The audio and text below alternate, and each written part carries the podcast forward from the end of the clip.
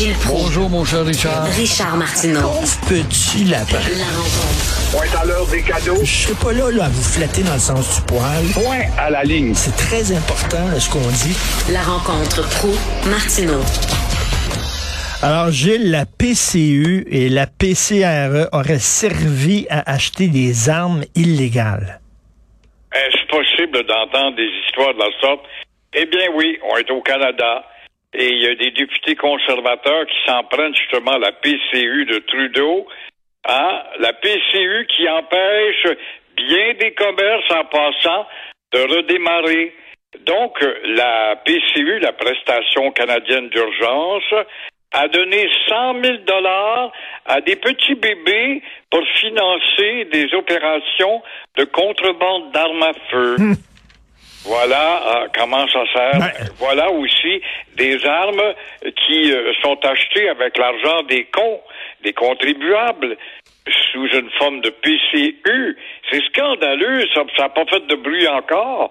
Il y a trois députés conservateurs qui s'appuient sur une euh, demande d'enquête d'un juge de la Cour supérieure du Québec, le juge Yvan Poulain, qui veut en savoir davantage. Qu'est-ce qu'on peut dire à l'issue de cela?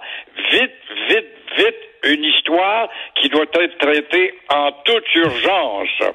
Mais c'est une belle industrie, ça, ça crée de l'emploi, c'est l'industrie de la contrebande des armes à feu. C'est pour aider l'économie du pays, voyons, Gilles. Donner de l'atmosphère dans des quartiers où on dort, par exemple, la nuit, en leur donnant des pétarades Ben gratuitement oui. comme ça. Et, c'est- incroyable, hein? Je fais un lien, là.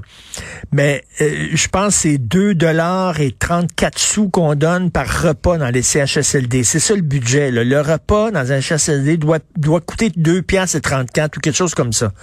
Puis on dit qu'on n'a pas d'argent. Pendant ce temps-là, on donne la PCU à gauche et à droite. On n'a pas d'argent. On, on a fait pousser de l'argent dans les arbres. On a même donné, j'ai de la PCU à des morts. Vous le savez, ça? Il y a même des morts qui ont reçu de la PCU. C'est effrayant, le manque de contrôle. C'est vrai que ça a été précipité, puis on a été Ben pris de court, mais euh, ça fait presque deux ans que ça dure, là, quand même. Comprends pas qu'il n'y a pas eu des gens, des comptables, se nez là-dedans au nom du gouvernement pour resserrer la distribution des chèques, d'une part. Alors qu'on se demande pas pourquoi euh, l'inflation nous atteint. La classe moyenne est en train de s'écrouler. On le voit dans le panier, le panier de victuailles publié par le Journal de Montréal ce matin même. Alors, tout cela, c'est la conséquence, justement, d'un gaspillage d'argent qui coule sans aucun contrôle. Alors euh, hi- hier, euh, il y a un gros camion euh, qui roulait là, dans une voie où il devait pas rouler. Les inspecteurs arrivent, interceptent le camion, puis là décident eux autres d'aller d'aller voir qu'est-ce que le camion transportait. Et là, c'était rempli de, de, boîtes de bois, de boîtes de carton avec des caisses de tabac de contrebande. Ça valait quoi, plus d'un million de dollars en tabac de contrebande. Oui, bravo à ces deux contrôleurs Ben oui. routiers, en tout cas, qui ont intercepté ce camion remorque et rempli à craquer, comme tu dis. Euh, évidemment, il faut pas nommer euh, l'endroit euh, d'où venait le tabac. La rectitude nous empêche de nommer. Imagine-toi. Alors, l'arrestation a eu lieu à Valleyfield. Faut pas dire que Valleyfield, c'est tout près de, faut pas nommer, d'une petite réserve de gens de vaches sacrées intouchables. Faut pas la nommer, la réserve. Et à bord du camion, il y avait plus d'un million de dollars de tabac. Alors, conclusion, il ne se passera rien du tout puisque ça ne fait que plus de 50 ans que ça dure et euh, on touche pas à des vaches sacrées en Inde. Je sais pas si tu es allé en Inde, si tu frappes une vache sacrée, on te recommande de ne pas t'arrêter, mais de te sauver parce que c'est dangereux. Alors, ici aussi, c'est pareil, on a des vaches sacrées intouchables. Ça fait 50 ans que c'est dans le décor, sous toutes sortes de formes de raquettes, et on n'intervient pas. Et, euh, Pourquoi? On a peur des Nations Unies qui vont nous burer. Hey, depuis le temps que ça existe, ce maudit problème-là, les Nations Unies n'auraient aucune crédibilité à parler de ces martyrs qui vont se servir des Nations Unies pour nous beurrer. Voyons donc. Je donne pas, euh, il va passer un mauvais quart d'heure, le conducteur du camion, parce que là, c'est ça, c'est le crime organisé. Ils ont perdu un million de dollars à cause de ce gars-là qui a roulé dans une voie où il était pas censé rouler, puis s'est fait pincer par des inspecteurs routiers. Ils doivent-tu être en calvaire, les bandits derrière ça, en disant Hey Joe, t'es bien niaiseux, Christy? Oui, les bons clients de ça doivent être en joie le vert ou calvaire. Et peut-être que les gars fumaient d'autres choses que des cigarettes de contrebande, des cigarettes à fumée bleue peut-être. Et c'est pourquoi ils ont, ils ont zigzagué en dehors de- du pavé. En tout cas, euh, comme vous le dites, c'est à côté d'un territoire autochtone, mais on peut rien dire, puis on peut surtout pas intervenir là-dedans parce qu'on va se faire traiter de raciste. C'est sûr, c'est tout le temps bien difficile. Euh, vous voulez parler... Nous sommes des racistes, on est des rhodésiens, nous autres. hey, on nous fait voir pour mauditement fort hein, depuis quelque temps dans tous les domaines, avec tout ce qu'on n'a plus le droit de dire. Tout à fait. Vous voulez parler d'une autre étude euh, qui explique Ben oui. le faible taux de le faible taux de participation aux élections municipales. Possible. Euh, une étude va être publiée, encore une étude. Pourquoi? Euh, parce qu'on veut savoir justement comment il se fait de si peu de gens qui vont voter. On va publier une autre étude. Pour savoir pourquoi il y a si peu de contribuables qui se rendent aux urnes lors des élections municipales. C'est simple à expliquer pourtant c'est que la ville de Montréal, les villes en général au Québec, n'ont pas d'argent. Ils doivent gratter leur ménage pour faire preuve d'imagination, rajouter des, euh, je ne sais pas, des feux de circulation pour donner des tickets, ou encore des parcomètres, ou encore monter la valeur de ta maison pour t'arracher de l'argent.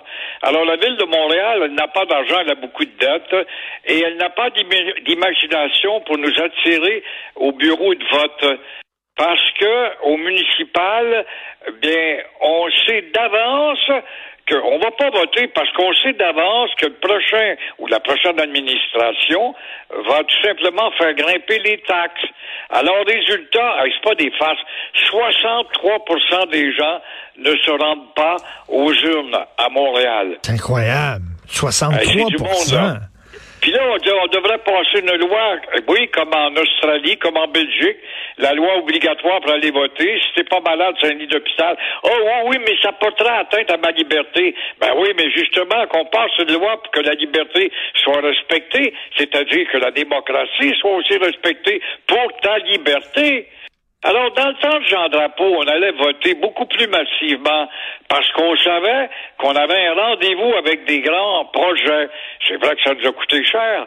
Alors qu'aujourd'hui, l'administration municipale, c'est rien d'autre que de l'intendance. C'est pour ça qu'on n'a pas tellement le goût d'aller voter. On sait à l'avance qu'il ne se passera pas grand-chose. Il va y avoir des jérémiades par-ci, par-là, entre l'opposition et le pouvoir. Et puis, euh, rien de grand. Quant aux grands projets grandioses, on l'a vu aux fêtes de Montréal, ça aurait été le temps de faire quelque chose de grandiose. On n'avait pas d'imagination et encore moins d'argent. Ben là, vous allez, vous allez voir ce qu'on va faire. Le Régent, il veut pas lever son gros cul, Régent, puis marcher jusqu'au coin de la rue pour aller voter. C'est trop dur, c'est trop dur pour lui. Fait que ce qu'on on va faire, on va dire, mais on va lui permettre de voter sur Internet. Fait que le Régent va rester chez eux, habillé en mou, avec une bière entre les deux cuisses. Il va pouvoir se gratter le cul en votant. Il aura pas besoin de marcher, puis le Régent va être bien content. C'est ça, là. pourtant, les ils se lèvent le cul, soit pour promener son petit chien dans la rue, là, non. Ben oui. Ah ben oui, ça c'est oui, ça c'est vrai. Puis il se lève le cul pour aller chercher ses cigarettes, puis il se lève le cul pour aller chercher sa bière. Mais pour aller voter, c'est trop dur. Ben, qu'on va lui permettre de voter là, sur Internet, là, il va il va aller sur des sites porno, puis il va dire ah, vais aller voter, tiens, il va aller sur le site pour aller voter, il va retourner sur ses sites porno en buvant sa bière. Alors, vous cherchiez le portrait typique du voteur québécois, du 63% qui se lève pas le derrière pour aller voter. Vous venez de l'avoir. 63 Ah, C'est pas des farces, ça, c'est 63 Non, des gens mais qui n'ont Gilles, pas bougé. Gilles, vous avez fait le tour du monde à trois reprises. Il y a des gens, vous le savez, vous les avez vus, il y a des gens qui rêvent d'avoir des élections libres, qui rêvent de ça, qui se battraient pour avoir ça. Nous autres, on a des élections, on moi, moi, pas moyen. Qu'est-ce que tu veux? On est, on est né dans un berceau, on est resté dans le berceau, on est entretenu, psychologiquement parlant, on est entretenu par trois pouvoirs coloniaux, la France 200 ans, l'Angleterre 150 ans et le Canada 150 ans. On est un peuple d'entretenu. Alors pourquoi est-ce qu'on compterait sur nous-mêmes quand on aura quelqu'un pour nous dire de faire ou pas faire? Alors là, on nous chicanera pas si on va pas voter. C'est pas plus grave que ça. ouais. Il devrait mettre des bandeaux là, en bas des sites porno puis des sites de loterie, là, mettre un petit bandeau puis on pourrait voter. Là, le- la la face des candidats, tu votes sans pouvoir, sans avoir à sortir de ton site porno ou ton site de loterie. Oui, mais là, tu ferais mal au cinéma L'Amour de la rue Saint-Laurent. Parce que là, tu peux te lever par au cinéma L'Amour. Hormis qu'on mette un bandeau sur l'écran du cinéma L'Amour aussi quand gueule. mais oui, tout en se branlant les poignets, on pourrait peut-être être mieux renseigné grâce à l'écran. Merci beaucoup, Gilles. On se parle demain. À demain. Bye.